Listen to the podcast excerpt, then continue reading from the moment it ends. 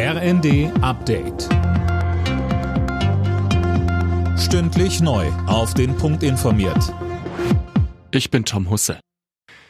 Er galt als einer der angesehensten Politiker der Welt. Jetzt ist Michail Gorbatschow tot.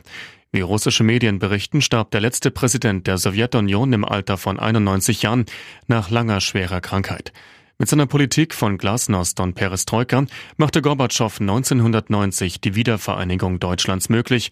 Für seine Rolle bei der Beendigung des Kalten Krieges erhielt er im gleichen Jahr den Friedensnobelpreis. Die Verbraucherpreise in Deutschland sind im August um 7,9 Prozent im Vergleich zum Vorjahresmonat gestiegen. Das teilte das Statistische Bundesamt mit. Im Juli lag die Inflation bei 7,5 Prozent. André Glatzel.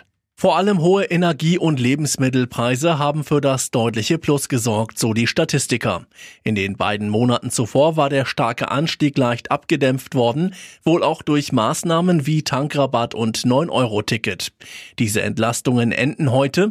Experten rechnen nun also mit weiteren Preissteigerungen. Um unabhängig von russischem Gas zu werden, setzen Spanien und Deutschland auf den Bau gemeinsamer europäischer Energienetze. Das haben der spanische Regierungschef Sanchez und Bundeskanzler Scholz nach einem Treffen am Rande der Kabinettsklausur auf Schloss Meseberg erklärt. Scholz sagte, wir lernen in der gegenwärtigen Krise, dass immer hilft, wenn wir uns möglichst miteinander verknüpfen, verbinden, vernetzen. Denn das trägt dazu bei, dass wir mehr Stabilität für unsere Gesellschaften und Volkswirtschaften, für die Bürgerinnen und Bürger, für die Unternehmen gewährleisten können. Und darum ist das die große Aufgabe, ein großes europäisches Netz zu schaffen. Das gilt für das Stromnetz, das gilt für das künftige Wasserstoffnetz, das gilt jetzt für das Gasnetz.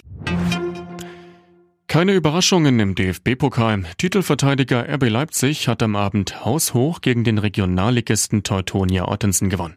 Der Endstand 8 zu 0. Heute steigt dann auch der FC Bayern in den DFB-Pokal ein. Die Münchner treffen auswärts auf Drittligist Viktoria Köln. Alle Nachrichten auf rnd.de